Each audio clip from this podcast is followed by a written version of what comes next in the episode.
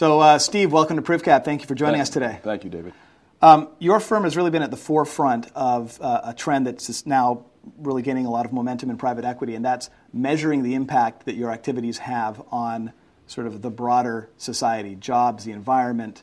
Um, and I'm really interested to learn more about how your firm uh, does that.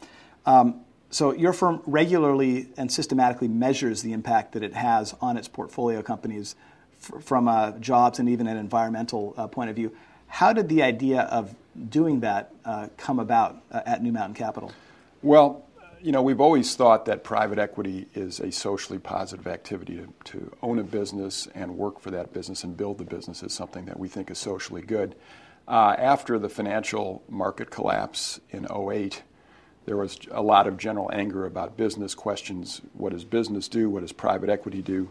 So, with nobody asking us, uh, we just wanted to be on the record about our own business. So, starting in early 2009, I asked the team to say, look, go back to the companies that we own, why we've owned them, and measure how many jobs we've added or created, how much we spent on R&D, and, and those type of, of measures, so we could just be on record uh, for ourselves what we actually do.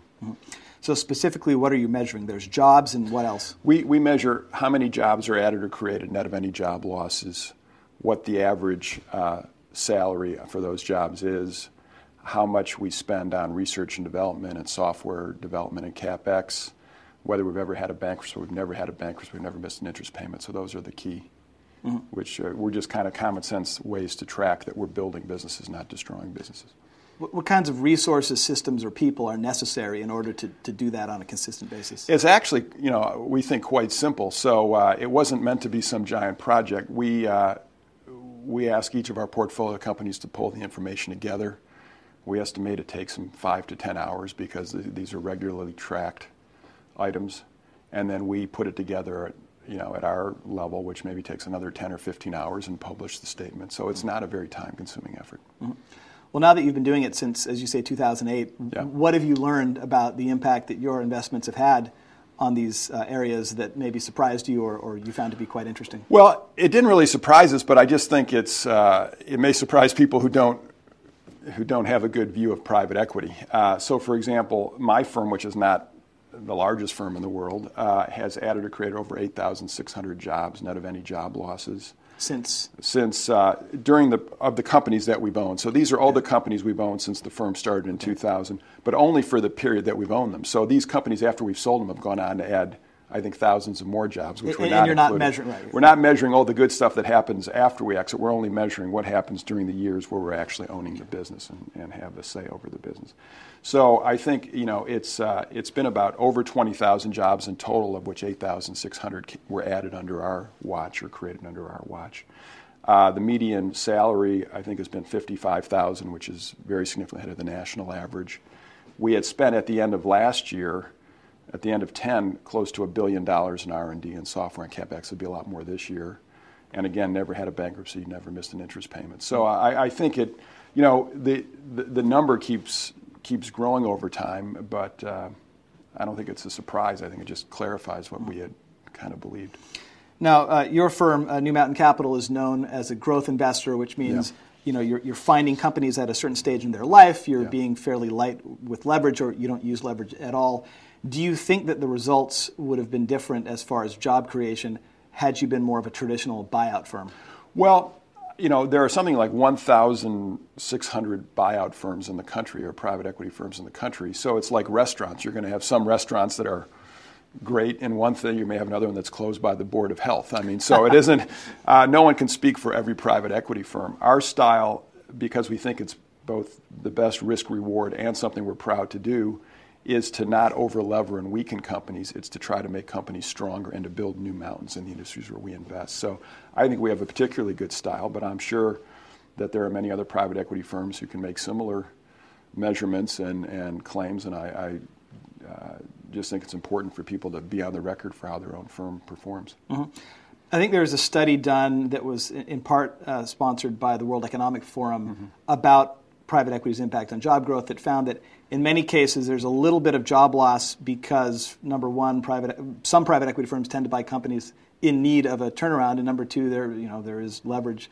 Um, are, are, you familiar with? Uh, yeah, I've seen. I've seen. There's a there's a variety of studies about private equity impacts generally, and there's one that there's a little bit of cut at the beginning, but that once that cut is done, jobs are actually created even more rapidly. For example, my own firm was not part of that study, so I mean, we have an extremely positive story that wasn't included in those numbers, and I don't know what numbers they used and what they didn't, but uh, um, you know, I think you can look at a lot of, uh, particularly the growth-oriented private equity firms, and think they've really done a great job for these these companies. Real quick, political question, yeah. and obviously we're, we're talking about. Uh, yeah private equity here, but obviously Mitt Romney's run for the uh, uh, White House has placed a hot spotlight on the private equity industry. You must not be surprised, or at least you must be very familiar with the kinds of questions and challenges that are being thrown his way, yeah. and, and the kind of negative image of the private equity guy as one who strips and flips a company. Right. right. Well, I think it's going to be important for uh, for Mitt Romney or Bain Capital to to present the same sort of information that we are already presenting. We clearly started to present our information totally independent of, mm-hmm. of any presidential uh, race by somebody else. You know, the same way any other business, whether it's private equity or public equity, should be able to talk about what they've done for building businesses and helping society. Uh, hopefully, he'll have a great story there too. Mm-hmm. Now, you said that one of the initial reasons why you decided to go through the exercise of measuring the impact that you've had on your portfolio companies is you wanted to be on the record and be upfront about you know how you invest and what right. the um, implications of those investments are. But are there any other benefits that you've found have come from that? For example, are your LPs pleased to have this level of, of information? You know, it's interesting. No LP asked us to do it, uh, and so we didn't do it in response to an LP request. I think LPs are like any other good citizens of the world who want to have their money not just be high return and low risk, but also be used in the right way. So I do think they like it and uh, uh, it wasn't a requirement or something they asked for, but I think everybody wants to be proud of where they invest and how they spend their time, and, and those who back us and allow us to build businesses, you know, sharing the credit for that success. Mm-hmm. Uh, you must be very familiar with a, a, growing movement among investors, which is ESG, uh, asking their investment managers to kind of check that box, whether yeah. it's substantive or some might claim window yeah. dressing. I'm, I'm, wondering if you uh, can talk about the uh, um, the effect that you think that this ESG program is going to have on private equity? Well, you know, ESG means different things to different people. So some people have, you know, formal principles and they espouse formal principles. Uh, I think what really matters is is substantively what have you done. So what do your companies do? I mean, for example, where our real social value is we have the, you know, we are saving the lives of the neonatal infants in the critical care neonatal uh, places. We're making software that helps society. We do all sorts of things as the actual products of our businesses. And then, incidentally, when you're growing businesses, it creates jobs, it, it helps society. So, and you want to show you're not a polluter, you're not wrecking society. So, I just think there's just fundamentally good principles of citizenship. And whether you call it ESG or ours had nothing to do with the ESG movement. It was just, you know, what really drove it is I have you know four young kids at home, and they say, "What do you do for a living, Dad?" And I like to say, "Well, we buy business, we make them better." It's not what a great layoff we had today, son, or mm-hmm. we liquidated that you know desk. Mm-hmm. So uh, it's more of just uh, what I think business is about, whether it's private equity or not. Have you been contacted by other firms uh, who are interested in learning about how you set up your program? We, you know, we're very open. To anybody, you know, it's not our job to proselytize other firms, but uh, you know, for example, a year ago, uh, I did join the Private Equity Industry Association, which changed its name to the Private Equity Growth Capital Council. I'm the head of the growth capital wing of it, and so. Uh, you know, I've told them we'll help in any way. If anybody wants to duplicate this effort, we will open the playbook and help in any possible way we can. And I, I do think there's some wonderful stories of businesses being built by private equity firms, and it's just important to get that message out. Mm-hmm.